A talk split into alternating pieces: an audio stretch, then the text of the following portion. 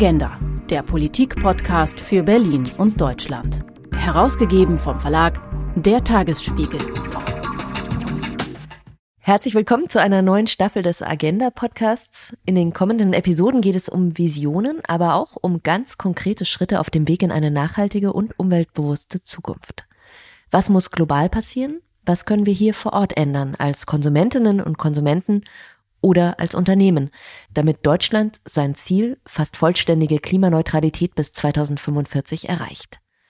Eine Frage, die viele Expertinnen und Experten auf der Future Sustainability Week des Tagesspiegels umgetrieben hat und die wir auch hier in diesem Podcast stellen. Die Episode heute wird ermöglicht durch unseren Partner Kaufland. Mein Name ist Franziska Walser. Der Gebäudesektor verursacht derzeit rund 40 Prozent der gesamten Treibhausgasemissionen in Deutschland. Das bedeutet, für Unternehmen, die viele Immobilien bewirtschaften, bietet sich hier ein enormes Potenzial und auch eine Verantwortung, um den CO2-Fußabdruck deutlich zu senken. Eines der Unternehmen, die sich dieser Verantwortung stellen, ist Kaufland mit über 750 Filialen im Lebensmitteleinzelhandel. Die Supermärkte werden dabei zum Reallabor wie kann nachhaltig gekühlt oder emissionsarm beheizt und beleuchtet werden? Und was lässt sich davon vielleicht auch in den eigenen vier Wänden umsetzen? Über diese Themen spreche ich heute mit Pierre Götz. Er ist Ingenieur und leitet den Bereich Energiemanagement bei Kaufland Deutschland. Schön, dass Sie hier sind, Herr Götz. Schön hier sein zu können. Herr Götz, also wenn ich jetzt in den Supermarkt gehe und ich will herausfinden, was da für Nachhaltigkeit getan wird, dann würde ich jetzt intuitiv vor allem auf die Produkte schauen. Also sind die Äpfel regional, gibt es Stofftragetaschen statt Plastiktüten, also solche Dinge. Hm, worauf könnte ich denn noch achten? Also ich habe mit Ihnen ein Vorgespräch geführt und da haben Sie mir verraten, dass Sie immer an die Decke gucken, wenn Sie einen Markt betreten. Warum das denn? Das ist fast wie eine Berufskrankheit bei mir. Das ist nicht nur auch in unseren eigenen Handelsimmobilien, auch wenn ich im Urlaub bin. Ich schaue nämlich an die Decke, um mir die Beleuchtung anzuschauen. Eigentlich soll ja die Beleuchtung dafür da, unsere Produkte auszuleuchten. Aber da steckt natürlich was dahinter. In der Kaufland-Filiale können schnell 1400 Leuchtmittel pro Standort im Durchschnitt äh, zusammenkommen, die natürlich auch einen gewissen Energiebezug mit sich haben. Denn anders als zu Hause, wo wir jetzt abends das Licht brennen haben oder morgens, wenn wir unseren Kaffee kochen oder unsere Zähne putzen, brennt das Licht bei Kaufland natürlich den ganzen Tag. Hier kommt einiges auch an Betriebsstunden zusammen, wodurch die Beleuchtung auch bei uns an den Handelsstandorten einen sehr großen Einfluss auf den Energiebezug unserer Immobilien hat. Ich würde gerne noch mal Bevor wir so in die Details einsteigen, wo man überall energieeffizient umstellen kann, ähm, würde ich gerne nochmal über den Umfang sprechen. Also über welche CO2-Einsparpotenziale reden wir denn da, wenn Sie jetzt als Kaufland Ihre Filialen auf Nachhaltigkeit hin optimieren? Genau, das Thema Nachhaltigkeit in der Immobilie ist natürlich sehr umfangreich. Dazu zählen zum Beispiel auch die Erzeugung von Energie, dazu zählt das Thema Biodiversität oder auch effiziente Technologien. Eine Kaufland-Filiale benötigt selbstverständlich mehr Energie als ein Einfamilienhaus. Im Vergleich sind es mehrere hundert Einfamilienhäuser vom Energiebezug eines Kauflandstandorts im Vergleich. Mhm. Entsprechend ist die Verantwortung bei unseren mehreren hundert Standorten groß, die wir auch gerne wahrnehmen. Genau, weil es ist eine Verantwortung, aber es ist natürlich auch ein enormes Potenzial, ne? weil man mit einer Stellschraube gleich sehr viel ändern kann. Hm. Das ist ein besonders spannendes Thema, finde ich, bei uns. Man glaubt jetzt erstmal nicht, ich bin ja auch Ingenieur. Ähm, eine Kaufland-Filiale klingt technisch jetzt vielleicht verglichen mit einem Technologiekonzern relativ langweilig, aber die Stärke liegt woanders und der große Hebel und das ist einfach die große Anzahl an Standorten. Das funktioniert in der Praxis so, wir überlegen uns was und finden das gut, probieren das aus und wenn wir hier einen Mehrwert für uns oder die Gesellschaft erkennen und versuchen, diese Maßnahmen entsprechend auszurollen, also an möglichst vielen Standorten umzusetzen und können hier dadurch gleich wirklich was bewegen, was natürlich sehr motiviert und auch noch Spaß macht. Das ist dieser Reallaborgedanke, ne? dass Sie sagen, Sie probieren Dinge aus und die kann man dann ausrollen auf eben die Gesamtzahl der Filialen, wenn es gut läuft, im Idealfall. Ja, richtig. Das funktioniert mal besser, mal schlechter. Wie vorhin schon mal angesprochen, ist unser Immobilienbestand relativ heterogen und wir brauchen viele kreative und individuelle Lösungen.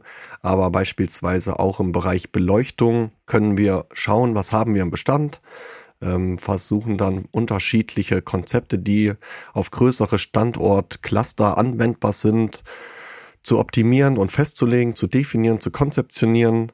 Und am Ende können wir dann mit gezielten Maßnahmen diese gleich an einer größeren Anzahl, im besten Fall an einer dreistelligen Anzahl an Standorten gleich in die Tat umsetzen. Vielleicht können wir noch mal gucken, welche Themen da im Blick sind. Also wir haben ja jetzt viel über das Innenleben der Märkte gesprochen, also Beleuchtung, Kühlung, Heizung.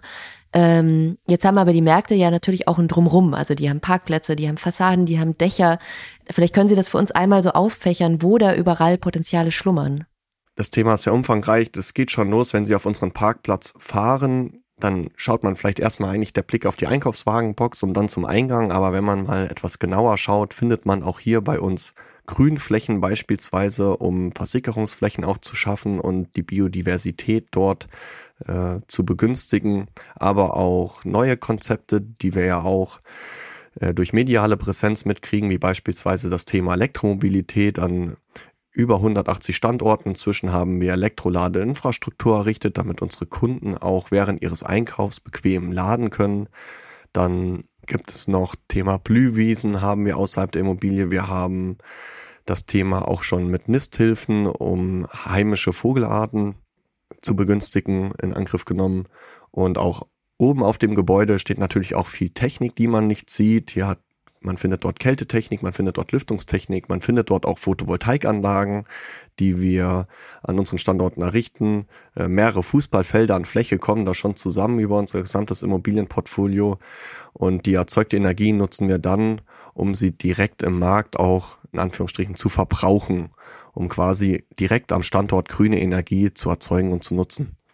Welche konkreten Klimaziele haben Sie sich denn gesetzt als Unternehmen? Also an welchen Maßstäben müssen Sie sich messen lassen? Ähm, welche Fixpunkte wollen Sie da erreichen? Wenn man sich ein Ziel setzt, braucht man natürlich auch eine Ausgangsbasis. Hierfür haben wir uns ganz detailliert als Gruppenleistung auch unseren CO2-Fußabdruck auf 2019 und der letzten Jahre auch ermittelt und wollen diesen bis 2030 um 80 Prozent reduzieren. Hierfür sind wir auch der Science-Based Target Initiative beigetreten, um diese Ziele auch tatsächlich quantifizierbar und qualifizierbar messbar zu machen. Und hierfür haben wir ein großes Spektrum an Maßnahmen, welche uns die nächsten Jahre und auch schon in der Vergangenheit begleiten, um unsere doch sehr ambitionierten Zielstellungen zu erreichen. Dann sprechen wir doch mal über die konkreten Maßnahmen. Also Beleuchtung hatten wir jetzt schon. Ähm, woran ich ja auch sofort denke bei Supermärkten ist dieses Thema Kühlung. Also diese riesigen Gefriertruhen, die Kühltheken. Das sind ja bestimmt auch große Faktoren beim Energieverbrauch. Ähm, was kann man denn da machen? Ja, die Gewerbekälte ist ein wirklich sehr spannendes Thema bei uns, ist nochmal deutlich umfangreicher als der Kühlschrank, den wir von zu Hause kennen. Wenn wir bewusst durch den Markt gehen und uns mal diese Kühlmöbel draußen anschauen, fällt uns beispielsweise auf, dass sehr viele oder auch das haben wir ja alle in den letzten Jahrzehnten beobachtet, früher beispielsweise waren alle Kühlmöbel offen. Man konnte direkt reingreifen, man hat das richtig mhm. gemerkt, wenn man im Einkaufswagen Man musste, hat richtig gefroren im Supermarkt, ne? genau. ne? oder manchmal im Sommer hat man Daran sich gefreut. kann ich mich auch noch gut erinnern. Ja. Es gibt auch heute noch Märkte, ähm, die noch nicht verglast sind, aber wir rüsten schon seit Jahren und auch noch ein paar Märkte haben auch noch vor uns sukzessive Verglasung nach, weil natürlich ist es auch hier, wie mit dem Kühlschrank zu Hause, wenn die Tür zu ist, bleibt die Energie natürlich dort, wo sie soll. Und es gibt in der Kälte unfassbar viele interessante Themen auch, auch ähm, wenn beispielsweise die Möbel noch nicht verglast sind. Äh, vielleicht kennen Sie einen Markt auch bei sich in der Nähe, dann sehen Sie sowas wie kleine Lüftungsschlitze auch vor der Ware unten und dadurch entsteht so eine Art Kühlschleier, der die Kälte in diesem Möbel zirkuliert. Und daher haben wir zum Beispiel, wenn wir Energiedetektiv spielen ähm, und auch unsere Mitarbeiter sensibilisieren, achten wir zum Beispiel darauf, dass Stapelgrenzen eingehalten werden, ähm, damit diese Schleier stattfinden und der, die Möbel effizient betrieben werden können. Ich finde, das müssen Sie mal kurz erklären mit den, mit den Stapelhöhen. Also ich stelle mir jetzt so einen Pizzakartonstapel vor und der darf nicht zu hoch werden, weil sonst funktioniert es nicht mehr, oder wie? Genau, also funktionieren tut's immer noch, dafür sind die Anlagen schon ausgelegt und so weiter, aber es beungünstigt quasi die Effizienz dort. Es hat sehr viel mit Thermodynamik und Luftströmungen dort zu tun, dass natürlich auch so die Kälte dort bleibt, wo sie hin soll, weil so würde ich, wenn ich jetzt diesen Lüftungsschlitz, sage ich mal, überstapel, könnte einfach die kalte Luft nicht mehr so im Möbel zirkulieren, wie sie soll. Und was Sie ja auch machen, hatten Sie mir im Vorfeld erzählt, ist, dass diese Abwärme auch genutzt wird. Also dass man mit Kühlen sozusagen wieder heizen kann, was ja erstmal so ein bisschen paradox klingt, aber das funktioniert, ne? Ja, richtig. Das ist auch, finde ich, wir haben bei der Wärme generell auch gesellschaftlich eine sehr große Herausforderung. Daher finde ich die Lösung bei uns wirklich sehr charmant. Ähm, vielleicht ist Ihnen zu Hause auch schon mal aufgefallen, beim Kühlschrank, der hat auch außerhalb manchmal Lüftungsschlitze. Denn am Ende kann ich nicht wirklich kühlen, sondern ich kann nur Wärme entziehen. Das heißt, ich entziehe auch die Wärme unseren Kühlmöbeln und irgendwo muss sie ja hin. Zu Hause gebe ich dann die Wärme einfach in den Raum ab. Aber bei uns in unseren Gewerbekälteanlagen können wir diese Wärme nutzen. Wir sammeln sie und setzen sie zielgerichtet in unserem Markt ein. Beispielsweise nutzen wir sie im Winter an den Torluftschleiern, wenn sie in den Markt betreten oder auch über unsere Lüftung, um die Wärme, die wir aus den Möbeln rausziehen, wieder in den Markt zu führen und können dadurch auch beispielsweise in vielen Märkten gänzlich auf fossile Brennstoffe verzichten weil die Wärme ja aus der elektrischen Energie für die Gewerbekälteerzeugung eigentlich stammt. Anstatt dass wir dies jetzt auf dem Dach durch ein Rückkühlwerk oder vergleichbare Technologien einfach wieder aus dem Gebäude rausschicken. Mhm. Okay. Und Beleuchtung hatten wir schon mal kurz angerissen, ist aber ja auch wirklich ein spannendes und sehr spezifisches Thema, was eben auch den Lebensmitteleinzelhandel betrifft, weil es da ja so ein richtiges Beleuchtungskonzept gibt. Also das Fleisch soll appetitlich aussehen und braucht dafür eine andere Lichttemperatur als das Gemüse. Ähm, funktioniert das dann überhaupt im Nachhaltig, diese Beleuchtungskonzepte? Ja, natürlich. Also es hat sich unglaublich viel getan im Bereich Beleuchtung. Ich erinnere mich noch, äh, so um 2010 rum habe ich mal im Baumarkt gearbeitet und in der Zeit wurde damals die Glühbirne auch abgeschafft. Ich erinnere mich noch, wie die Kunden den Einkaufswagen voll mit Glühbirnen ja, gestapelt hatten. Und seitdem hat sich einfach unglaublich viel auch hier in der Technologie getan. Man kann tatsächlich heute mit ja, mit der LED-Beleuchtung, aber die war damals auch noch sehr teuer. Eine Glühbirne, ein LED hat vor zwölf Jahren auch noch 20 Euro gekostet. Heute liegen sie auch mal beim Händler in der Non-Food-Bereich in den Krabbeltischen drinne, haben einfache Sockel auch für zu Hause und so ähnliche Konzepte haben wir teilweise auch in unseren Märkten. Und das Schöne an der LED-Beleuchtung finde ich einfach, davon abgesehen, dass sie auch erschwinglich geworden ist, auch für jeden von uns, ist, dass wir wirklich hier unglaubliche Mengen an Energie einsparen können im Vergleich zu selbst einer zehn Jahre alten Beleuchtungstechnologie, die noch nicht LED ist, kann ich tatsächlich bis zu 80 Prozent des Energiebezugs reduzieren. Und das ist einfach, sind Schlüsseltechnologien auch für die Energiewende. Denn jede Kilowattstunde, die wir als Gesellschaft ja auch sparen, ist ja auch eine Kilowattstunde, die nicht mehr in einem konventionellen Kraftwerk erzeugt werden muss. Lassen Sie uns nochmal über dieses Problem der Kleinteiligkeit sprechen. Also weil Sie ja eben als Energiedetektiv nicht, nicht alle 750 und mehr Filialen patrouillieren können. Mm, und es passiert ja natürlich total schnell, dass ein Kunde oder eine Kundin mal die Kühltruhe auflässt oder dass jemand vergisst, das Licht im Lager auszuschalten. Und dann sind ja schwupps die ganzen Nachhaltigkeitsbemühungen umsonst. Ähm, wie lösen Sie das dann? Hierfür haben wir auch ganz spannende Lösungen. Wir haben beispielsweise hierfür schon vor fast zehn Jahren eine eigenentwickelte Softwarelösung geschaffen, die halt speziell auf unsere Bedingungen zugeschnitten wurde.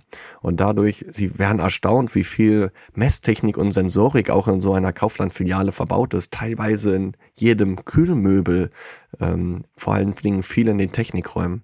Und mit dieser Software und der Messtechnik vor Ort können wir live die Daten unserer Märkte sehen, merken also sofort, wenn nachts das Licht durchbrennt oder die Lüftungsanlage zum Beispiel auf Störung ist und dadurch beispielsweise permanent läuft oder die Heizung, sowas passiert bei uns auch mal, nicht nur äh, bei uns privat zu Hause, dass die Heizung versehentlich vielleicht ja auch mal im Sommer angeschaltet wird und durch dieses engmaschige Beobachten und gezielt dann diese Feststellung auch an unser engagiertes Personal in die Fläche zu geben, kriegen wir das wirklich gut in den Griff. Also da würden Sie dann einfach anrufen und oder schreiben eine E-Mail und sagen so, ah, check mal hier irgendwie ähm, im Lager die Heizung links an der Wand oder so. Genau, also hier haben wir natürlich durch die Größe unseres Unternehmens sind wir hier natürlich ein bisschen prozesslastig unterwegs, aber der erste Schritt ist äh, mein Energiescout oder Energiedetektiv bei mir im Bereich, der auch in der Zentrale sitzt und das überwacht. Er ruft in der Regel erstmal in der Filiale an, fragt, ob äh, das vielleicht auch einen Grund hat. Zum Beispiel kann das Licht ja nachts auch brennen, weil eine Inventur gemacht wird oder abends Arbeiten stattfinden. Manchmal sind es aber natürlich auch, wir haben sehr viel Technik in den Märkten verbaut, auch teilweise ja ältere Märkte. Kann es sich beispielsweise um eine technische Störung handeln. Die melden wir dann an unsere technischen Kollegen auf der Flächen. Die können das vielleicht teilweise selber machen. Teilweise aktivieren wir auch Dienstleister. Teilweise haben wir auch äh, die Technik selber. Ähm, wir nennen das aufgeschaltet quasi. Die haben dann eine Netzwerkfunktion und das können Sie sich vielleicht so vorstellen, auch ein die, die Technik im Markt hat auch wie kleine Computer. Und so wie Sie sich vielleicht heute, wenn Sie ein Smart Home haben, mit Ihrem Handy auf Ihr Zuhause einschalten können, können das teilweise unsere Mitarbeiter auch und können sich direkt in den Markt auch einschalten und beispielsweise das Licht abends wieder ausschalten, um es bei den greifbaren Maßnahmen zu belassen. Aha, was ich ja auch interessant finde, also ich wohne jetzt in Berlin, ähm, wenn ich an die Kaufland-Filialen denke, hier jetzt in meiner Umgebung, die sind total unterschiedlich. Also da sind manche im Untergeschoss von einem Einkaufszentrum und manche sind frei auf der grünen Wiese, manche sind relativ neu gebaut, manche sind schon ein bisschen älter. Ähm, da kann man ja eigentlich nichts standardisieren. Also sie müssen ja diese Energieeffizienzideen auf komplett unterschiedliche Gebäude die ganze Zeit übertragen.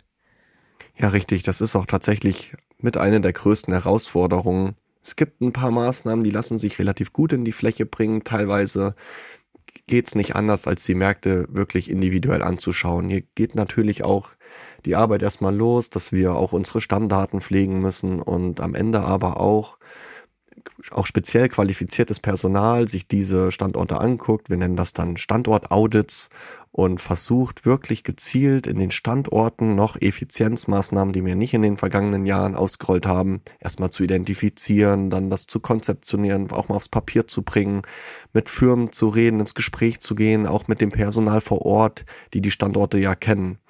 Denn es ist tatsächlich, ähm, das war für mich auch eine sehr wertvolle oder lehrreiche Erkenntnis auch durch die Geschichte dieser Firma und wir erinnern uns alle, Anfang der 90er hat der Lebensmitteleinzelhandel, hat sich das einfach verändert und es wurde sehr viel dazugebaut. Auch wir bei Kaufland haben Märkte übernommen. Wir sind nicht immer Eigentümer, haben dadurch auch begrenzte Einflussmöglichkeiten teilweise.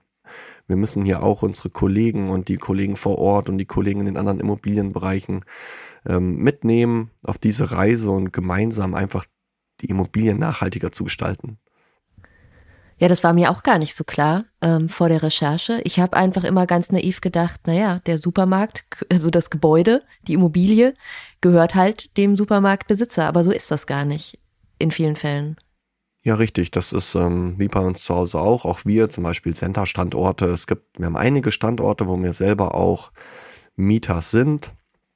Ähm, und hier haben wir natürlich auch so eine Art kleines Dilemma, aber in der Regel sind ja auch unsere Vermieter unsere Geschäftspartner und auch, das konnte ich beobachten in den letzten Jahren, ist auch hier ihnen das Thema Nachhaltigkeit immer wichtiger geworden und ist auch eine interessante Beobachtung von mir gewesen, dass auch viele unserer Vermietern das Thema Nachhaltigkeit so wie uns am Herzen liegt und dass man einfach mal sich zusammensetzen muss, schauen, was will man erreichen und ein paar geeignete Maßnahmen identifizieren und sich einfach an die Arbeit machen. Ja, weil dieses Dilemma, was Sie beschreiben, das hat ja richtigen Namen, ne? Dieses Mieter-Vermieter-Dilemma, das kennt man aus der Diskussion um nachhaltigen Wohnraum. Ähm, und es funktioniert ja so, dass sozusagen der Besitzer oder die Besitzerin der Immobilie hat gar keine Anreize, in die kostenintensiven Maßnahmen für Energieeffizienz zu investieren, weil von den Vorteilen profitieren ja die Mieter, also zum Beispiel geringere Heizkosten. Und die Mieter wiederum haben eben manchmal, so wie Sie es auch beschrieben haben, also man kann ja nicht mal eben so eine Solaranlage aufs Dach bauen, ohne den Immobilienbesitzer zu fragen. Also das, es gibt mm, ja wie so ein wie so ein gegenseitiges ähm, nicht nicht die Potenziale ausschöpfen können. Das beschreibt dieses Mieter-Vermieter-Dilemma. Und Sie sagen aber, dass Sie das zum Teil ganz gut lösen können. Es gibt viele Maßnahmen, die sehr gut funktionieren. Ich kann Ihnen gerne mal ein Beispiel nennen, das Thema Außenbeleuchtung. Häufig zum Beispiel auch was Zuständigkeiten angeht, sind wir bei Kaufland selber für Beleuchtung im Markt innen verantwortlich und außen ist häufig halt die Fläche des Vermieters, weil er vielleicht ja noch andere Mieter an dem Standort hat. Und hier setzen wir uns zusammen und sagen, schau an, wir haben ja bei Kaufland sehr viel Erfahrung gesammelt, wir haben ja sehr viele Standorte auch und ähm, haben sehr viel Expertise auch aufgebaut im technologischen Bereich und Erfahrung auch mit Lieferanten gesammelt. Und lass uns doch zusammensetzen und das gemeinsam machen. So nach dem Motto, ich gebe dir die Kontaktdaten mal von unserem Dienstleister weiter ähm, und schau mal, was da zu machen ist auch gemeinsam. Und häufig gibt es dann auch, kann man zum Beispiel an gemeinsamen Konditionen partizipieren und auch einfach über Kenntnisse über Technologie und die richtigen Dienstleister und Produkte auszuwählen, können auch unsere Vermieter von unserer Expertise profitieren. Mhm. Aber können Sie das einmal, also zum Beispiel bei den, bei den Photovoltaik- und Elektroanlagen auf den Parkplätzen, ähm, kann man sich dieses Dilemma ja sehr gut vorstellen. Ne? Also, dass Sie wollen, dass ähm, die Kundinnen und Kunden ihre ähm, E-Autos laden können, ähm, würden vielleicht sogar auch die Säule zahlen, aber der Immobilienbesitzer oder Besitzerin muss die Anlage, ähm, also die Anschlüsse legen. Also wie findet man denn da zueinander in so einem Kompromiss? Ja. Hier können wir zum Beispiel auch uns das Thema Photovoltaik mal anschauen. Ich finde, das lässt sich da gut beschreiben. Äh, das musste ich auch als Ingenieur lernen. Das Ganze hat natürlich auch noch was mit Verträgen und so weiter zu tun. Man braucht ja auch irgendeine Basis, die man schließt. Und hier haben wir zum Beispiel im Photovoltaik haben wir äh, ein Konstrukt geschaffen. Wir nennen das Stromliefervertrag. Diesem Kontext errichtet der Vermieter die Photovoltaikanlage auf der Mietimmobilie in der wir ja beispielsweise sind, und verkauft uns den Strom direkt weiter. Dadurch kann er dieses Projekt wirtschaftlich darstellen und wir können direkt am Standort Grünstrom beziehen.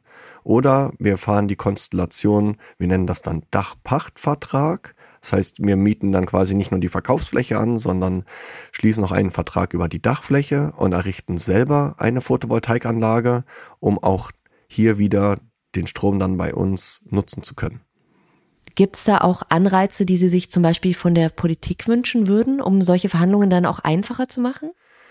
Ich finde schon, dass leider das Thema auch häufig sehr kompliziert mit den Gesetzen, das umzusetzen, besonders wenn noch mehrere Parteien dazu im Spiel sind. Hier könnte man beispielsweise Gesetze, die wir vor 25 Jahren gemacht haben, um die Energiewende mal ans Laufen zu bringen, wieder ein bisschen verschlanken, da wir doch jetzt einen sehr guten Ausbau an Photovoltaik haben und auch hier viele Themen wirtschaftlich dargestellt werden können.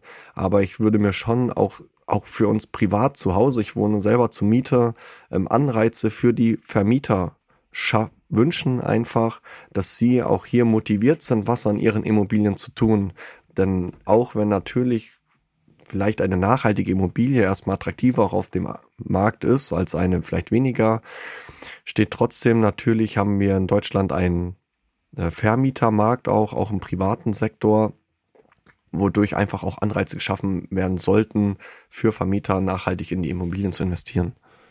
Jetzt würde ich gerne zum Schluss, also ich habe jetzt, glaube ich, schon so einen ganz guten Einblick, was man im Supermarkt so tun kann in Sachen Nachhaltigkeit. Und wenn ich aber jetzt schon mal hier mit einem Profi sozusagen zusammensitze, ähm, mal angenommen, Sie würden in meine Wohnung kommen und nicht in den nächsten Supermarkt und würden da nach äh, Einspar-, Energiesparpotenzialen suchen. Ähm, wo würden Sie denn da als erstes hinschauen? Auch an die Decke? Ja, ich würde auch an die Decke gucken. Ähm, auch ich, ich arbeite sehr viel mit LED-Beleuchtung und auch hier habe ich auch zu Hause bei mir das auch schon lange gemacht. Ähm, man kann mal schauen, ob hier auch schon LED-Leuchtmittel drinne sind. Ähm, häufig haben wir ja noch in unseren Immobilien auch die alten Lampen und die haben auch die alten Fassungen. Das ist zum Beispiel dieses E37-Gewinde steht dann da, stand auch ganz dick auf der Glühbirnenpackung drauf. Und dann einfach mal schauen, äh, was habe ich dort noch für konventionelle Beleuchtung verbaut, mal rausschrauben, was habe ich da für einen Sockel drin und vielleicht mal immer mal in den Werbeprospekten gucken, ob ich irgendwo mal so ein günstiges LED-Leuchtmittel kriegen kann. Vielleicht auch, wenn man zur Miete wohnt, mal im Treppenhaus schauen. Ähm, so Leuchtmittel können sehr erschwinglich erworben werden. Das lohnt sich auch schnell, wenn man weiß, ich wohne dann noch ein, zwei Jahre zur Miete, auch auf den Allgemeinflächen mal so ein Leuchtmittel reinzudrehen. Spannend finde ich auch, äh, was ich auch von meinem Studium selber nicht so wusste, dass zum Beispiel auf dem Heizkörper die Zahlen eins bis fünf was bedeuten. nämlich? Die sind nicht, die sind nämlich nicht gänzlich willkürlich. Zum Beispiel steht die drei für 20 Grad. Und die anderen Zahlen sind dann in vier Grad Schritten abgestaffelt.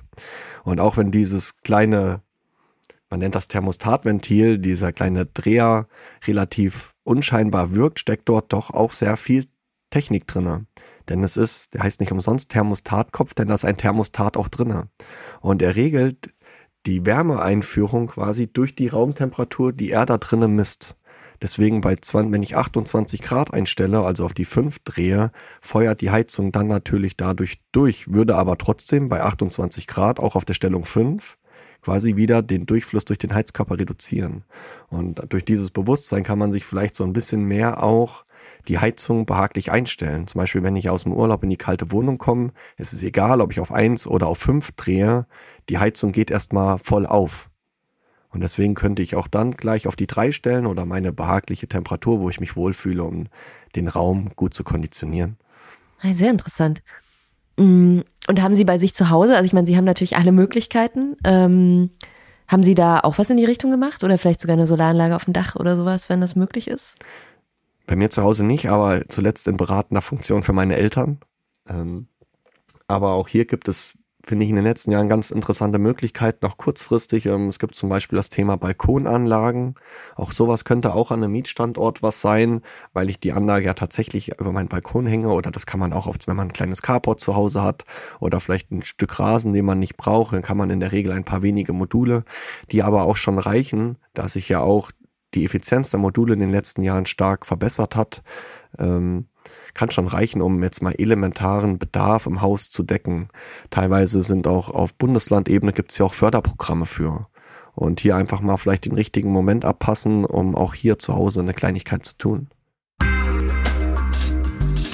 Wie lassen sich die Treibhausgasemissionen im Immobilienbereich senken? Das waren Einblicke von Pierre Götz. Er leitet den Bereich Energiemanagement bei Kaufland Deutschland. Danke, dass Sie bei uns waren, Herr Götz. Vielen Dank. Wenn Ihnen dieser Podcast gefällt, dann schreiben Sie uns gerne eine Bewertung und falls Sie es noch nicht getan haben, dann abonnieren Sie uns kostenfrei auf Apple, Spotify und überall sonst, wo es Podcasts gibt. Ich bin Franziska Walser. Danke fürs Zuhören und bis bald.